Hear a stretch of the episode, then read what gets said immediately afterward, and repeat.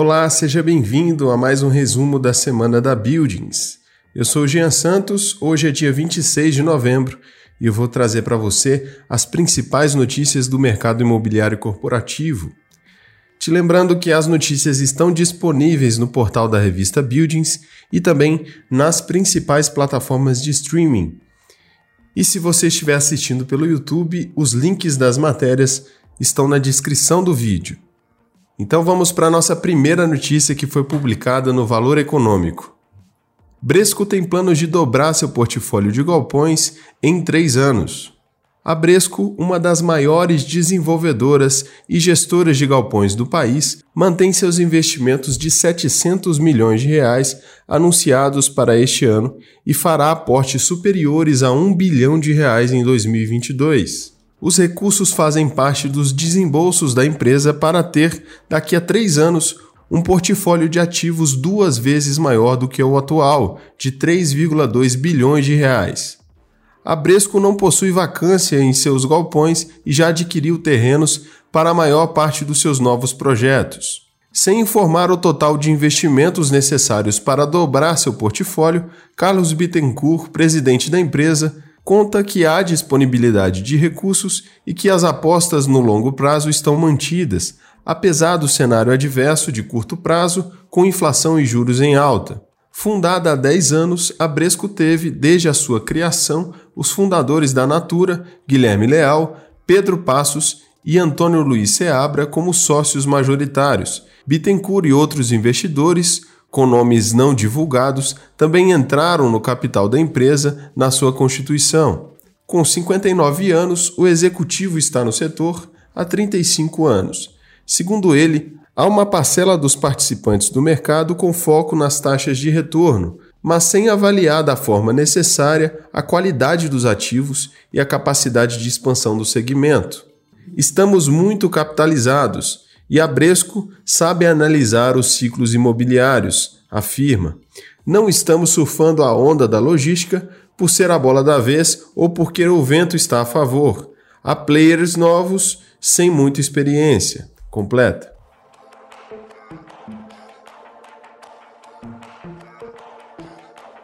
A nossa próxima notícia foi publicada no Estadão. Focus Selic no fim de 2022 sobe de 11% para 11,25% ao ano. Os economistas do mercado financeiro mantiveram a projeção para a taxa básica da economia no fim de 2021 em 9,25%, conforme o relatório de mercado Focus, mas elevaram a estimativa para o término de 2022, que passou de 11% para 11,25%. Há um mês, as medianas eram de 8,75% e 9,50%, respectivamente. Considerando apenas as 81 respostas nos últimos cinco dias úteis, a expectativa para a Selic no fim de 2021 também permaneceu em 9,25%.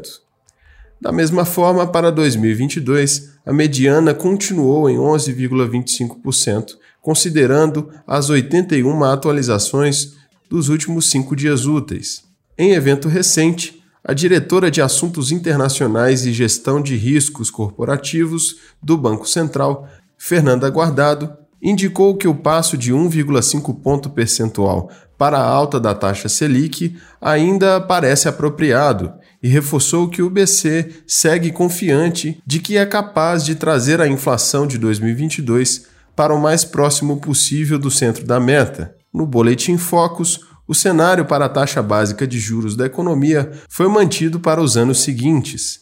A estimativa do Focus para a taxa Selic no fim de 2023 seguiu em 7,75%, ante 7% há quatro semanas. Para 2024, permaneceu em 7%, de 6,5% de um mês atrás.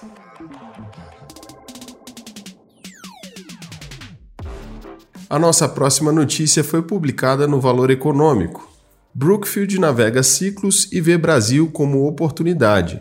Com 135 bilhões de reais em ativos sob gestão no Brasil, a Brookfield não planeja diminuir o passo no mercado local. A gigante canadense tem 33 bilhões de reais em investimentos contratados até 2023 a despeito do freio macroeconômico e do potencial de ruído das eleições em 2022. Só neste ano, os desembolsos somaram 11 bilhões de reais. Com um portfólio que contempla negócios ligados à infraestrutura, energia renovável, ativos imobiliários e private equity, intempéries econômicas e os diferentes ciclos políticos pesam pouco nas decisões, segundo Henrique Martins, CEO da Brookfield no Brasil. A gente gosta de investir em ativos reais, em tijolo, tem a filosofia de investir na espinha dorsal da economia para o longo prazo. Com esse viés, o executivo afirma que a gestora atua como um investidor contracíclico, avalia ativos quando existem oportunidades e bons fundamentos, busca negócios que são muito resilientes a qualquer crise no país, porque são relacionados a uma demanda latente no Brasil. Como exemplo, ele cita que entre 2014 e 2016 período de recessão no Brasil, o grupo fez grandes aquisições nos segmentos de gás e de transmissão de energia no país.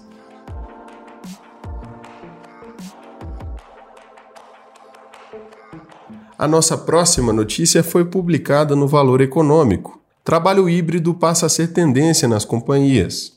O modelo híbrido tornou-se a tendência preponderante entre as empresas para o retorno aos escritórios. Levantamento feito para o valor pelo grupo G3, com representantes de RHs de 18 grandes companhias, mostrou que 12 delas, 67%, implementaram um regime híbrido de trabalho dois ou três dias por semana. Duas, 11%, vão seguir com o home office e duas já voltaram ao escritório de forma integral. Outras duas ainda não definiram o modelo a ser adotado. Entre as empresas da amostra estão a Siemens, DSM, Braskem, Adidas, Itaú SA e Endenred. A Fundação Dom Cabral e a consultoria Talences também perguntaram a quase 700 profissionais sobre a diretriz da sua companhia a respeito do modelo de trabalho. Cerca de 52% responderam que adotarão o regime híbrido, enquanto 9,76% o presencial integral. Mas o híbrido foi o modelo defendido por 72,78% dos entrevistados. Em uma pesquisa feita pela consultoria BMI, com gestores de 56 empresas, quase 80% apontaram que um modelo híbrido é o que será adotado no retorno das atividades ao escritório.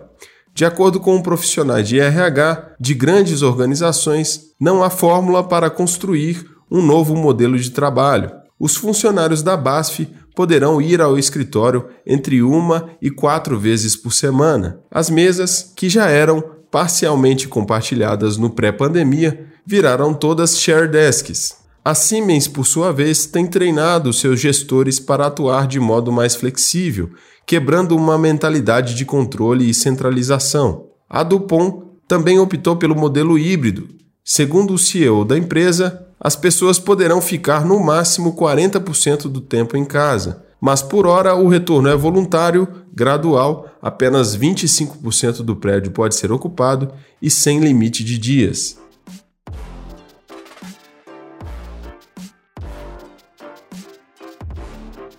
A nossa próxima matéria foi publicada na Exame. O escritório da Loft virou uma ferramenta de trabalho híbrido. Na última segunda-feira, dia 22, a Loft realizou um evento para reinaugurar seu escritório no Itaim Bibi, em São Paulo, e mostrar as novidades para os seus mais de 1.200 funcionários. Mesmo tendo cinco andares para distribuir o pessoal, quem mora longe não teve que se preocupar em voltar para São Paulo por causa do retorno ao trabalho presencial. Na verdade, o evento serviu também de teste para o modelo híbrido da empresa e as novas tecnologias que a startup Unicórnio implementou no local para facilitar a comunicação das pessoas. Segundo Renata Feijó, head de pessoas na Loft, a partir de agora o escritório passa a ser encarado como uma ferramenta de trabalho. Abre aspas. Estamos muito felizes de entregar essas novas ferramentas de trabalho para o time. Apresentamos o escritório ao vivo em um open house híbrido para garantir que a experiência fosse igual e simultânea para todos. Foi muito gratificante ver as reações e interações entre os colaboradores. Fecha aspas. A ideia foi testar como seria a interação sem todos estarem fisicamente no local uma simulação de como serão as reuniões do dia a dia com um modelo mais flexível. Além de manter os protocolos sanitários, a Loft está exigindo a vacinação para o retorno ao escritório. Antes de finalizar, eu te convido para conferir os artigos e outros conteúdos publicados na revista Buildings e também no nosso canal do YouTube. Ainda sobre a repercussão da nona edição do Buildings Exclusive, realizada na semana passada, preparamos um vídeo exclusivo do evento, com os melhores momentos da apresentação dos dados e análises do setor de escritórios e logístico, além de alguns depoimentos de participantes do evento. Lembrando que o encontro contou com a participação de 230 pessoas e foi um momento de troca de experiências e confraternização depois de duas edições no formato online. Confira o vídeo no nosso canal do YouTube. E se ainda não viu nosso artigo sobre a cobertura do evento, ele está disponível no portal da revista Buildings. Eu sou Jean Santos, vou ficando por aqui te desejando um excelente final de semana e nós nos vemos na sexta-feira que vem.